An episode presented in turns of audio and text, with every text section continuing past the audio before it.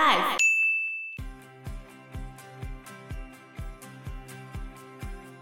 他是非常的坚韧哎，太伟大了。他很多外号，安娜塔汉岛女王，拥有三十二个面首的女人，蜂王，受欲与奴隶，魅惑男人的女人。哎，我觉得这些男生真的是哈。各位听众，大家好，我是 Joe，我是 Anna，我是 Fana。关于这个故事啊，我还有一个真实中的故事可以跟大家分享。这个故事在日本二战时期是非常有名的一个故事，叫做安娜塔汉岛女王事件。这个事件发生在一九四六年，事件的主角是一个女生，名字叫做比嘉和子。他在一九三九年的时候。为了去找身在南洋的哥哥，所以从冲绳 （Okinawa） 来到塞班岛。塞班岛在太平洋上面。他后来又搬到巴坎岛，然后他就在巴坎岛上面的咖啡店担任服务员。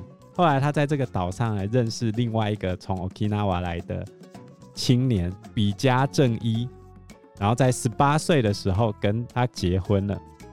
然后后来呢，比嘉正一。就在南洋监督椰子树的栽培园，然后接下来一九四四年的时候，比嘉和子跟着他的先生一起调动到安纳塔汉岛上面。它是一个火山岛，岛上有二十多个原住民，这是一个小岛。然后这时候，比嘉正一跟他的妻子比嘉和子搬到岛上之后，再加上正一的上司，总共有三个日本人。后来正一离开了这个岛之后，这个岛被美军空袭，比嘉正一就没有再回来，岛上的日本人就剩下比嘉和子跟他先生的上司相依为命。后来他们两个就结婚了。一九四四年，就是二战快要结束的前一年，有几艘捕鰹鱼的渔船被美军袭击，然后幸存的人呢？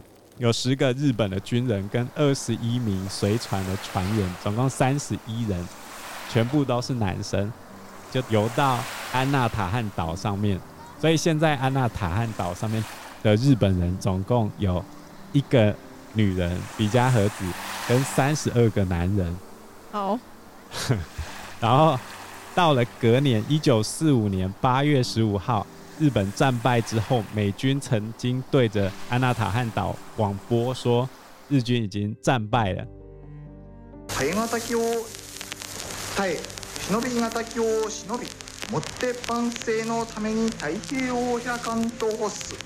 一九四五年八月十五号，日本昭和天皇透过电台广播发表全国谈话。时隔七十年，昭和天皇语音放送再次曝光，全场四分三十秒，不但让昭和天皇声音重现世人眼前，也揭露了天皇当时宣布战败的激动情绪。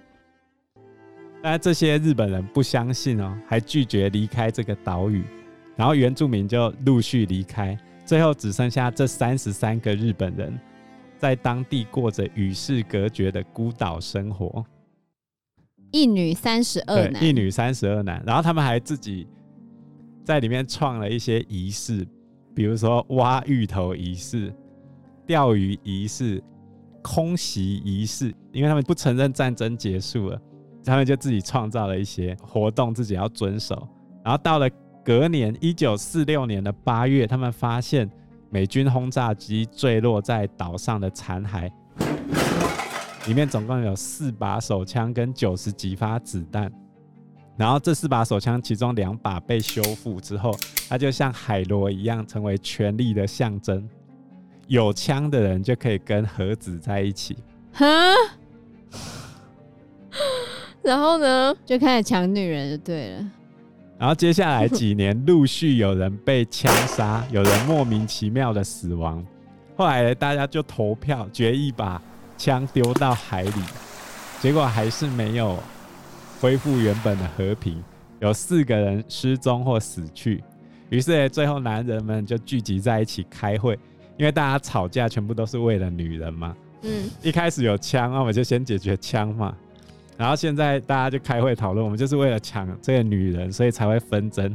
于是他们决定把比嘉和子送走，还是把比嘉和子杀掉？他们决定杀死比嘉和子，因为都是为了他吵架，对啊，所以把他杀掉就不会有这个问题。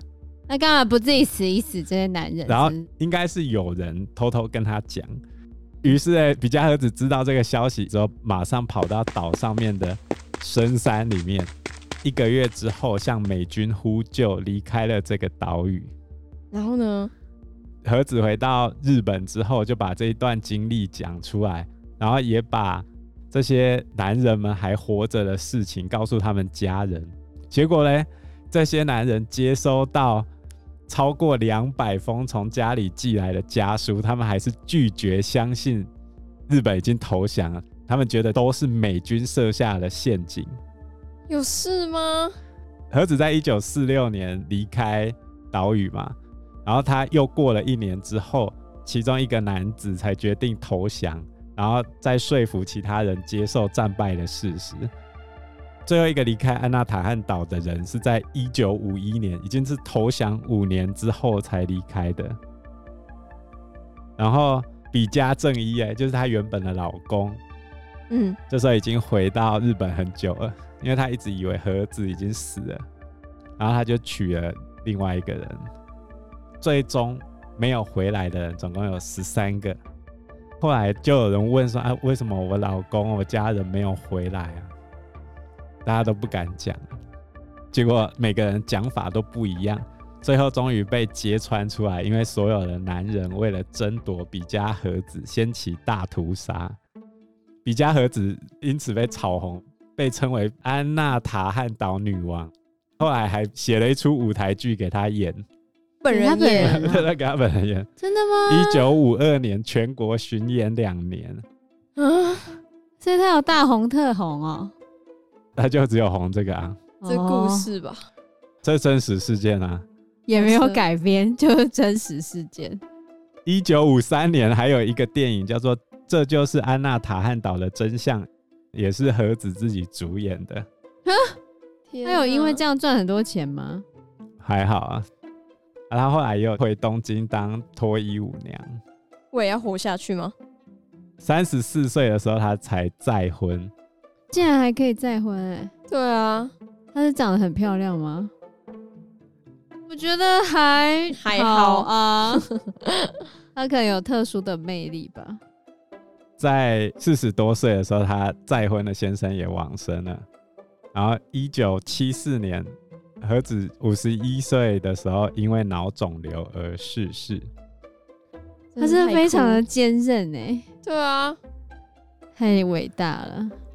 他很多外号：安娜塔汉岛女王，拥有三十二个面首的女人，蜂王。兽欲与奴隶，魅惑男人的女人。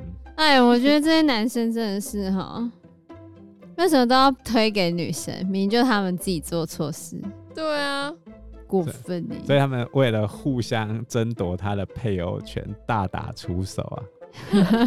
而且还有人住在那个岛上吗？就是原住民陆续离开，不知道现在还有没有人，就不知道啊。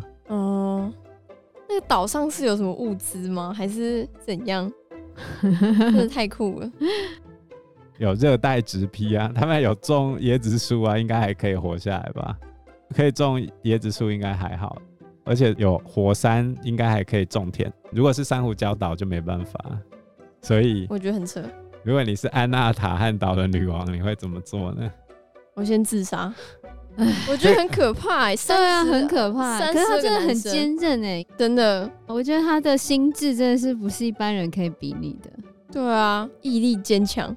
我觉得这跟苍蝇王有点不太一样。对，我觉得蛮一样的、啊。哪有一样啊？欸、他一样有那个 哦，权力的象征、啊、是吗？嗯。然后我们一样要争夺那个啊，他们他们争夺的是权力，我们争夺的是女人啊。哦。所以那个，那这样陶渊明的那个桃花源就是过于理想，是吗？